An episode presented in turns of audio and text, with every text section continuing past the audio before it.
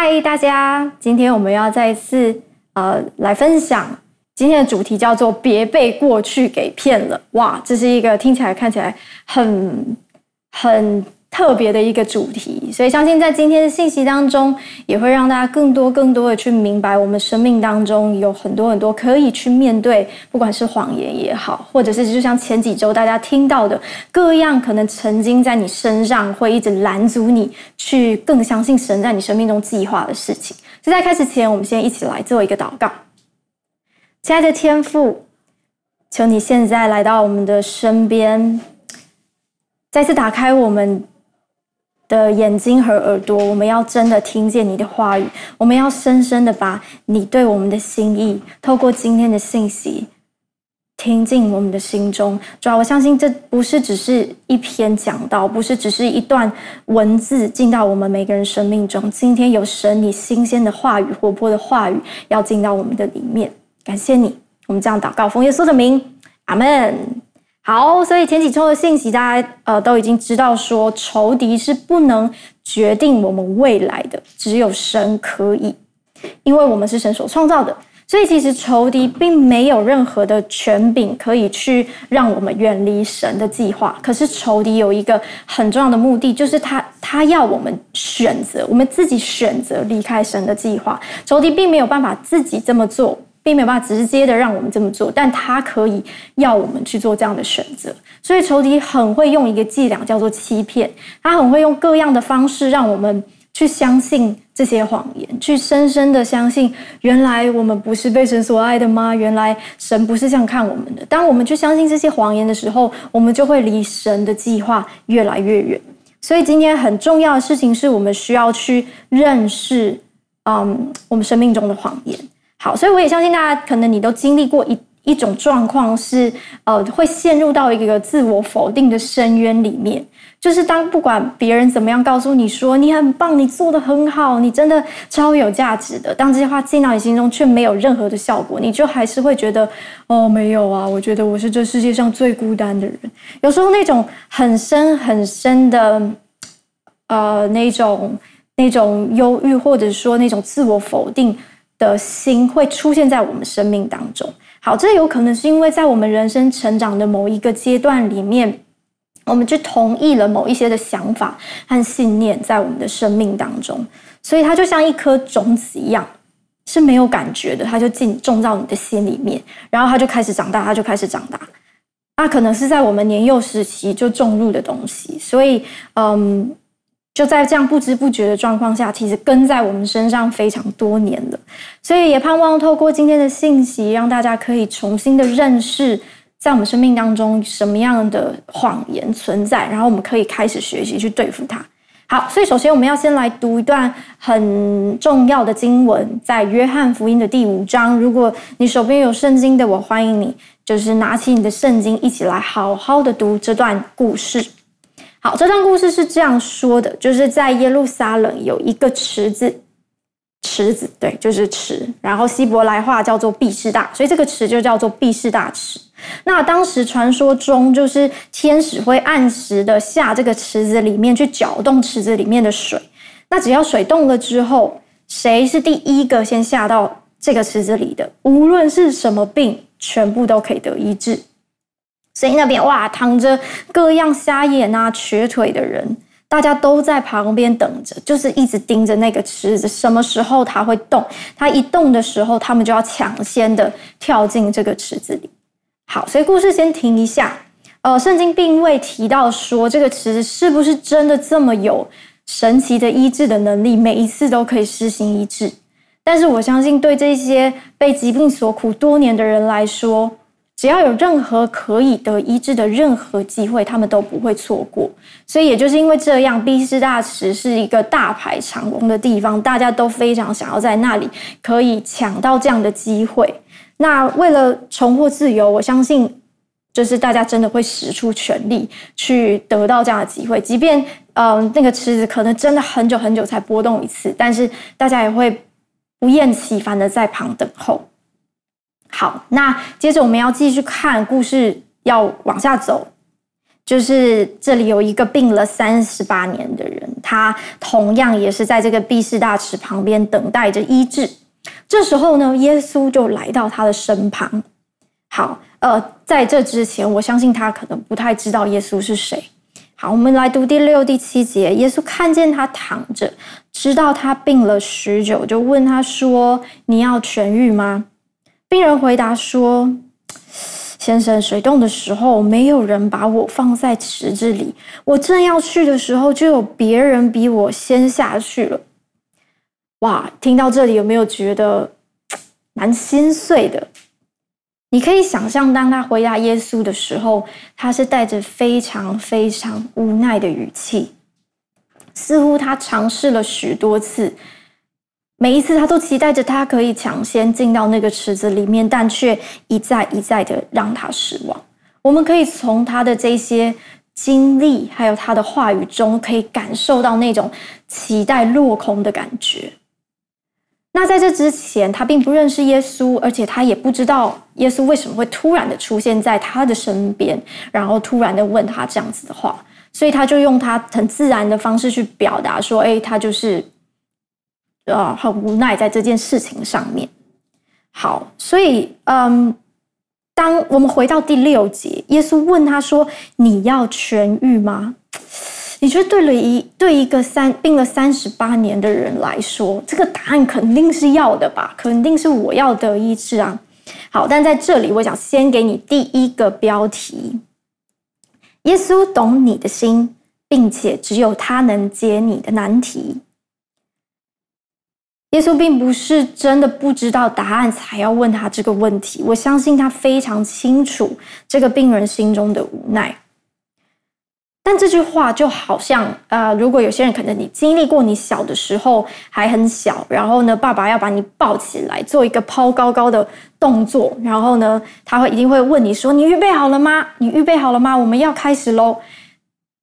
我觉得上帝耶稣在问这个病人说：“你要得医治吗？你想要痊愈吗？”就好像在，呃，在在问说：“你预备好了吗？你预备好了吗？”在他没有办法相信，或者他不知道上帝的能力之前，他当然会觉得这什么问题啊？就是我怎么会不想得医治呢？可是，当我们非常清楚耶稣的能力之后，我们就可以知道，耶稣就是定义要来医治这一个人。所以，问他：“你预备好了吗？你想要去经历吗？”好像当我们做这个抛高高的动作的时候，也是一个我们从我们现在可以控制的状况，被拉到一个我们没有办法控制，但是却是很令人兴奋的。每每次把小孩举起来，他们一定会在空中。就是开心的尖叫跟笑，因为他们非常喜欢这种带着有一点刺激，但是却呃，他很确信，就是他的爸爸是完全握住他，他并不会有任何危险的。好，所以我们预备好了吗？接下来要看耶稣要做什么样的事情了。所以我们一起来读第八到第九节。耶稣对他说：“起来，拿你的褥子走吧。”那人立刻痊愈，就拿起褥子来走了。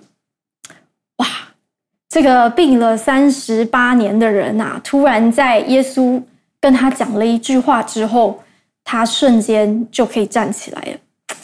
哇，那真的会仔细想想，也会觉得，哎，那我们在这个池子里等了这么久，到底是好？所以其实我们可以非常清楚看见一件事情是，当我们。很期待在某些的呃状况，不管是疾病也好，或者是某些的想法当中的释放的时候，我们真的会抓住各种我们听到觉得有果效的事情。可是今天我想跟大家分享的事情是，耶稣只有耶稣可以解我们生命中的难题，只有他可以有能力去解答我们所有的问题，只有他可以有这样子的能力。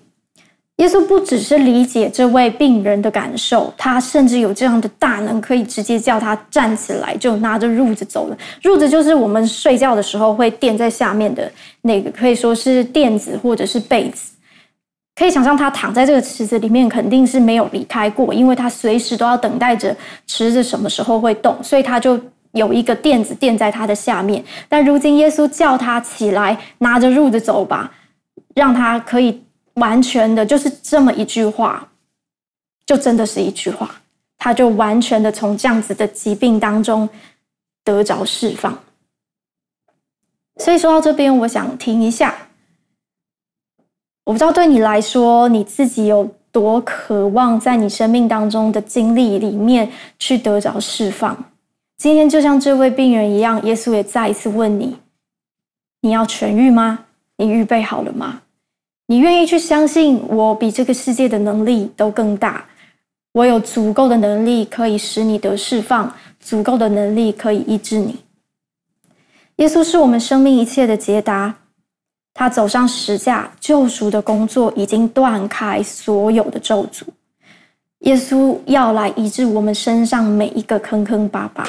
所以不要担心你的问题太大，他没有办法解决。现在就起来，抬头仰望他，告诉他你的需要，告诉他你的状况，就像这个病人告诉耶稣一样，他很实际的告诉他他的。他很真实的感受，他很无奈，他没有办法进到那个池子里面，他等了非常的久。他很清楚的告诉耶稣他的需要跟他的状态是什么。我们其实也是这样，我们可以告诉耶稣我们的需要，因为上帝懂，上帝知道，而且上帝有能力可以带来一切的改变。跟大家分享《丰盛之处》这一首歌呢，当时并不是在一个什么样很很刻意的状况下写的。嗯我记得是在我的书房，就是我我都会有祷告的一段时间，然后就是在那段时间里面，我发现我祷告的事情有有几项是我觉得哇，我真的祷告好久，但是都没有听到任何神的回应，而且神也没有任何成就或改变什么，所以就在那个时候，我觉得很真实一件事情是，我也没有什么力气用。用说出来的话去哇，很认真、很真的再继续为这件事情祷告，因为我想到的时候就会觉得哇，是不是我祷告了，但是却不会有我所看到的样子，就像这个病人一样，那种那种无奈感是很真实的。所以那时候我就，我其实无法用祷告说出来，但那时候我就轻轻开始对上帝唱出这一段说：即便眼前是荒野，我仍仰望你的容面。我觉得那时候是，呃，我很清楚知道神是我的解答，我很清楚知道我需要继续的依靠神。可是当我心里面没有这样子的力气，或者是我没有那么有动力的时候，我仍然把我的需要告诉神。我仍然告诉神说，虽然眼前是荒野，虽然我还没有看见改变，但是我仰望你的面。嗯，所以我也想鼓励大家。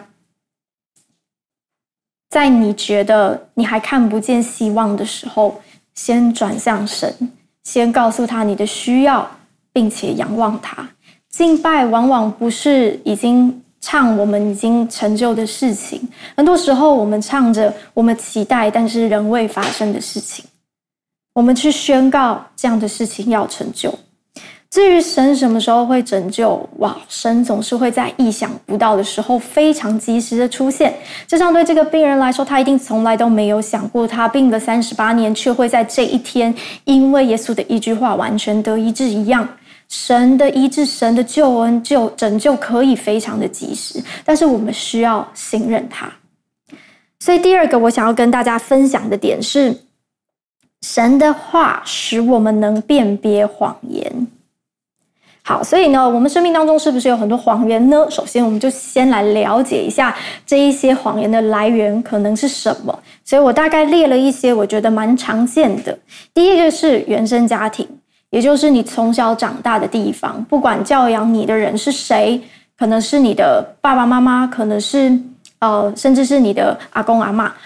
这一些的，就是属于你的原生家庭。好，第二个是在上权柄。当然，在上权柄很有可能也是你的原生家庭，但是更多可能也指着你所经历的任何的权柄。可能从小的时候，你在呃在教育里面，你的老师，或者是甚至是对你来说，现在来说你的主管、你的上司，这些都是所谓的在上权柄。好，第三个是文化背景，第四个是生活经验。好，这些呢可能会产生。可能会对我们生命带来一些的影响，会产生一些信念，有可能是，哇，你应该要怎么样怎么样才是好的，你应该要长得像什么什么什么才是对的，你应该要怎么样怎么样，我们会很常听到这些话，或者是，哇，我是没有价值的，这都可能来自于我们从小到大生长的环境，会让我们产生这样子的信念。还有甚至在我们华人的文化里面，呃，重男轻女啊，或者是打骂取代鼓励，或者是你社会的地位。如果对学生来说，可能就是成绩就等于你的价值，或者是不照父母的期待就是不孝。哇，这些信念，这些因为文化带来的，都会对我们产生极大的影响。呃，还有一种可能是，啊、如果有好康的，那绝对轮不到我。这可能是来自于生活经验。像对我来说呢，呃，我人生中从来没有中过什么大奖，所以呢，当然我也就不会觉得说这样的事情会临到我。好，所以以上这些可能很多很多的信念，甚至还有更多是我没有说出来、没有列出来的，但我相信很真实、很真实的都存在在我们的生命当中，可能都来自于这些我们生长的过程、我们的文化里面。好，但是知道这些来源，并不是要让大家觉得哇，我就是很很衰啊，或者是我想抱怨啊，然后自怨自艾。其实，在我们的家庭文化当中，还是有很多很好很好的影响。所以最重要，今天想跟大家传递的东西，是我们要能够开始去分辨什么是谎言，什么是真理。我们一起来读约翰福音八章三十二节：你们必晓得真理，真理必叫你们得以自由。真理来了，是要叫我们得自由，从你被困在多年的谎言当中得释放。但是你可能会说，哇，可是我有一些信念啊，已经根深蒂固在我的里面非常非常久了。我想脱离，但是挥之不去。特别会在我自己又状况非常非常不好的时候，我会完全丧失一切的抵抗力。没有错，仇敌就是喜欢啊，趁我们还年幼不懂的时候，就把这些种子种进我们的心中，然后呢，透过各样的环境，让这个种子开始发芽长大。但是只要发现了，一切都不会太晚。所以我今天也想鼓励大家是，嗯，就算你今天开始意识到，原来原来这些谎言在我身上这么多年了，哇，我怎么办？我从来都没有好好去对付它。但是不要担心，这一切都不会太晚。我们来读希伯来书五章十三到十四节：凡只能吃奶的，都不熟练仁义的道理，因为他是婴孩。唯独长大成人的才能吃干粮，他们的心窍习练的通达，就能分辨好歹了。从这个经文，我们很清楚看见一件事情是：的确，当我们还小的时候，我们是没有办法分辨的，这个是非常正常的事情，因为就是还小，所以我们不知道真理是什么。但是十四节说，当我们长大成人，开始吃干粮的时候，我们的心窍练习的通达，也就是我们开始认识真理，开始知道真理是什么，我们就可以分辨了。所以，神把他的话语写在圣经，记录下来，在圣经里面，就是成为一切真理的根基。今天就想鼓励大家，开始成为可以长大吃干粮的成人，也就是开始在你生命当中的负面的。这一些信念当中，用神的话来对抗，可能有时候你又开始落入到那种自我价值很很不好啊，会否定自己存在的时候，这个时候可以用诗篇一百三十九篇说十四节说：“我要称谢你，因我受造奇妙可畏，你的作为奇妙，这是我心生知道的。”可以用这段经文来祷告，知道在每一个谎言当中都有神的话。可以去对抗、去回应，这是神给我们的武器，这是神给我们最宝贵的一件事情，就是认识真理，让真理深深的扎在我们的里面，好让谎言进来的时候，你很清楚知道其实对的事情是什么，那谎言就可以不会再来影响你。就算有的时候我们还是会觉得那些谎言很真实，还是会觉得哇，这些话好像说的很有道理，可是仔细的再去把真理。挖出来，再去强调真理的时候，你就会发现这些谎言变得微不足道，变得非常的微小。我要说这些这些的，嗯，我们生命的征战都是非常真实而且正常的，就是它可能会真的一天上演好几次，但是就是不要害怕，而且神就是已经给了我们这个武器，我们就是好好的可以去使用它。所以第三个我要给你的标题是“起来，不要停止和谎言 battle”。好，所以要能够持续分辨和对抗谎言所呃，很重要是我们的属灵肌肉啊要壮起来。呃，如果有在运动的人都会知道，就是每天你只动，呃，每天你动一次，跟你一周只动一次，那个是差别非常非常大的。现在最近因为疫情的关系呢，我每一周会有一天，就是一个晚上，我去上那个线上的芭蕾课，这样。大每一次练的时候，就是哇，我全身的肌肉就是在在爆炸，这样子，就是非常的锻炼到我的肌肉。可是因为我一周呢，就只有动这么一次，是很激烈的。所以其实每一次我到这一周过完，到下一周再继续上课的时候，我就会重新的肌肉要去适应这样子激烈的一个动能，所以我隔天就会全身酸痛啊，或者是就是感到疲疲惫这样子。但是我印象中，在我以前就是天天去练舞的这个时候，就是那个时候肌肉是每一天都在被被雕塑的，所以嗯。就是身体是非常轻盈的，脚步非常轻盈的，而且我可以轻松的做到可能很耗体力的一些动作。现在对我来说，就是会觉得哇，如果你一周动一次的话，那个那个体力是是好像又打回原形，你要再重新来过的那种感觉，这样。所以这就这就像我们属灵的肌肉也是。稳定的运动呢，可以提升我们身体对抗病毒的免疫力，但同样稳定的属灵生活也能够提升我们对抗仇敌的免疫力。呃，所以肌肉是需要透过持续稳定的锻炼才有果效的。所以也我也想跟大家分享的事情是，不会因为你一次对抗了仇敌，你就终身免疫。属灵生活这件事情是需要稳定的。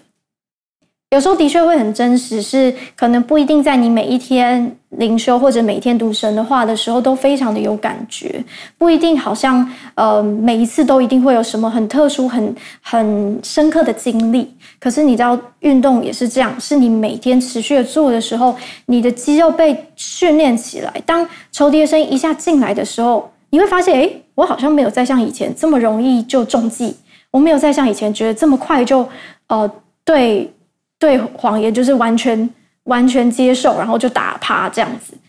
就是很真实。你会发现，当你开始这样做的时候，你的属灵肌肉被锻炼起来，你的生命会不再一样。所以，的确，我们不可能一次就呃把仇敌直接打趴。我们可能这一生会一直时不时的面临面临比较大的低谷，那这些都是非常正常的事情，你并不孤单。好，所以。神呢，也另外给我们一个很重要可以去 battle 的武器，除了是很稳定、很稳定在他的话语上扎根之外，就是活在教会的团契关系中。呃，我不知道对大家来说是不是，但对我来说，我一开始会觉得，嗯，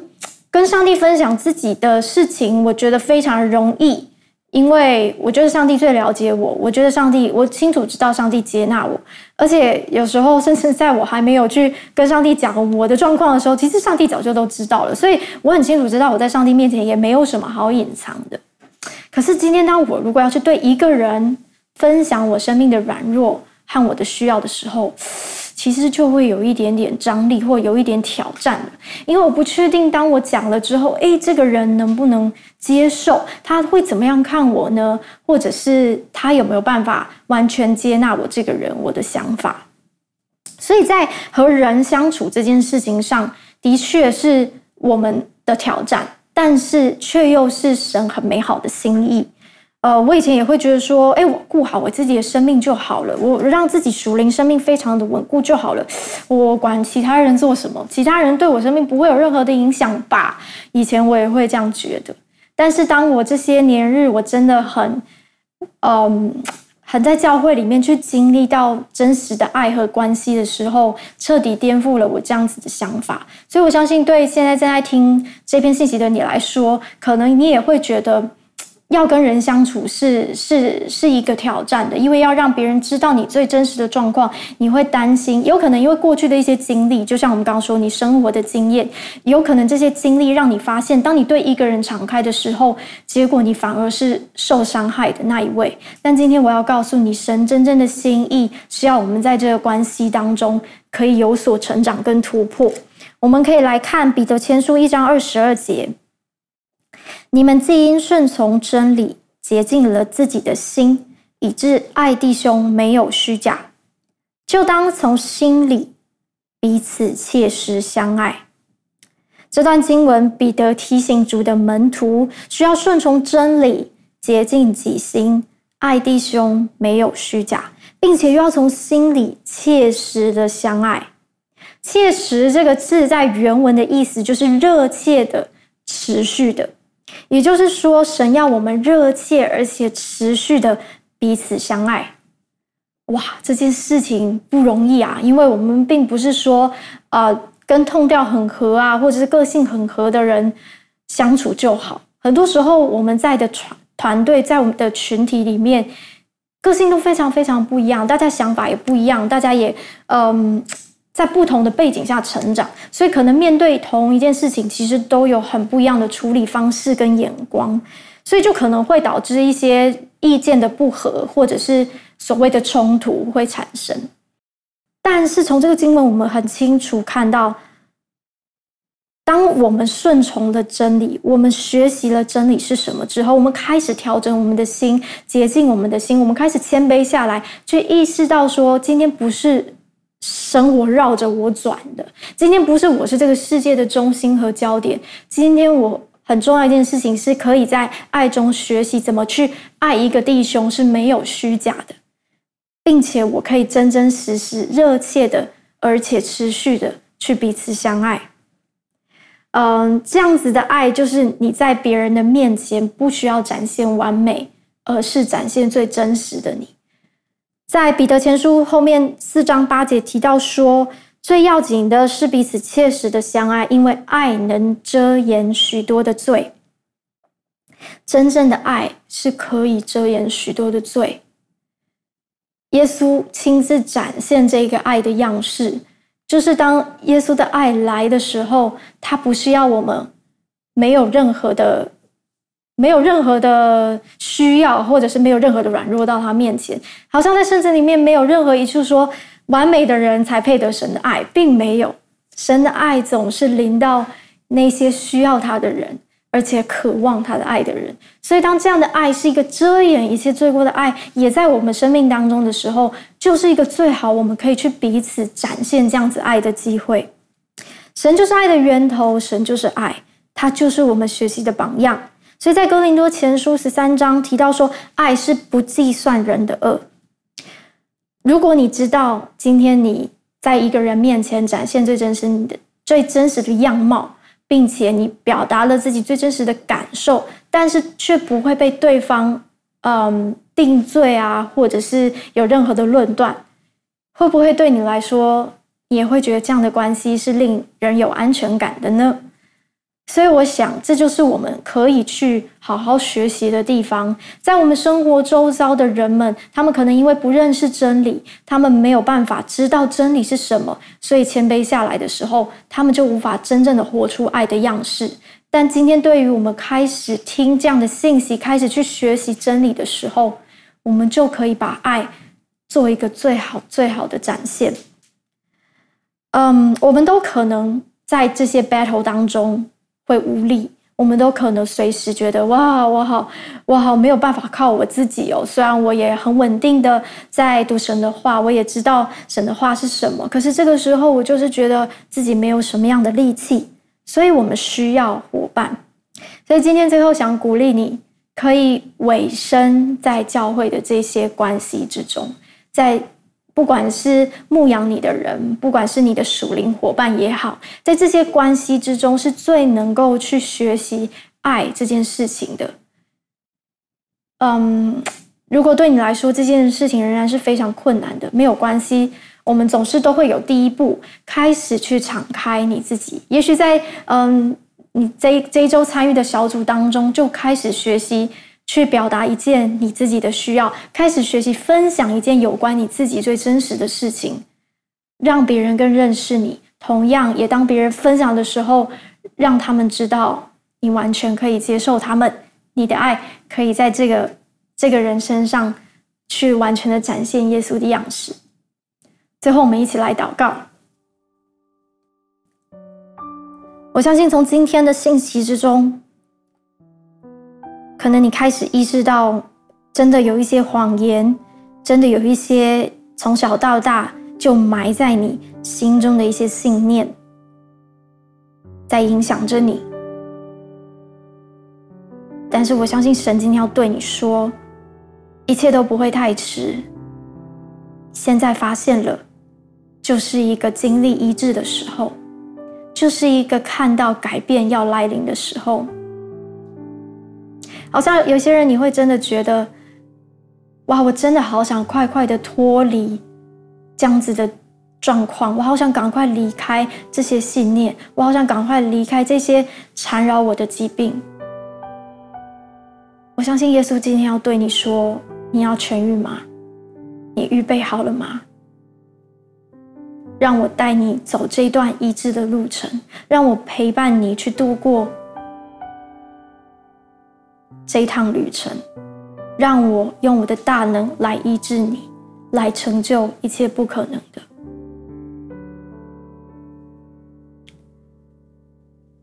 我觉得特别神今天要带下这样子的安慰。